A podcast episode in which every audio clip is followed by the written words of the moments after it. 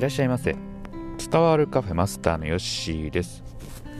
この番組は読書で得た知識を実際にやってみてどうだったかを話す番組です。今日は知らない人にも会釈をするというお話をしていきます。まあ、仕事とかでね、えー、まあ、私は外に出る機会があるんですけれども、例えばあのお客さんのところに、えー、行く時にですね、えまあ、その近所の人に出会うっていうことがねよくあるんですけれども、まあ、そんな時にですね、え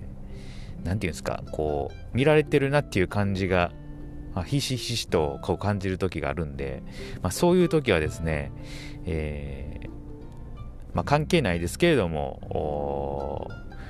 えー、少しね会釈をするぐらいのこう意識を、ま持っているということなんですけれども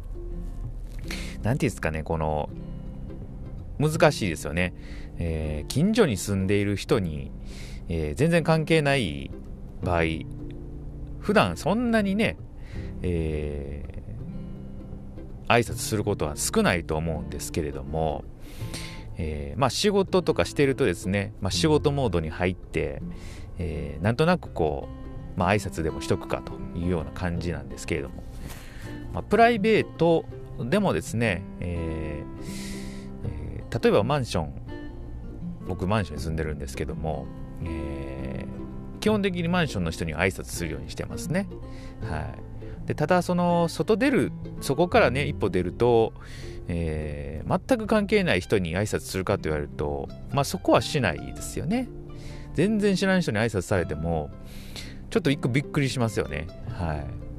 うんなんかこの何て言うんですか仕事してる時と、まあ、プライベートの時とちょっと違うかなと思うんですけども、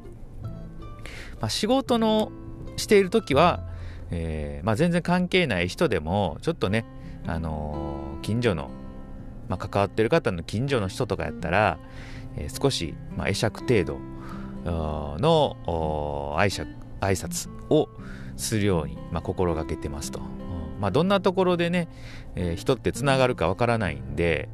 えー、まあ挨拶してて間違いはないかなと思いますので、うん、であのもちろんね、えー、会釈しても何も反応ない人もいますけれどもまあ快くね、え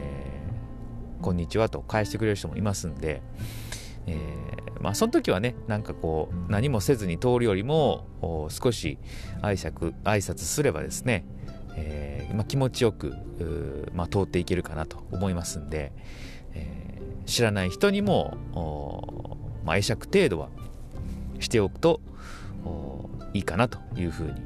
思いました。はい、実際やってみてね、えー、そう思いましたね。はい、なので、えー、まずはこう、まあ、仕事の場面でねちょっと使ってみてはいいかなとプライベートでなかなかね知らん人に、えー、挨拶するって難しいかなと思うんですけれども、えー、ちょっとね関わる関わりがある関わりのありそうな人にはね、えー、しっかりと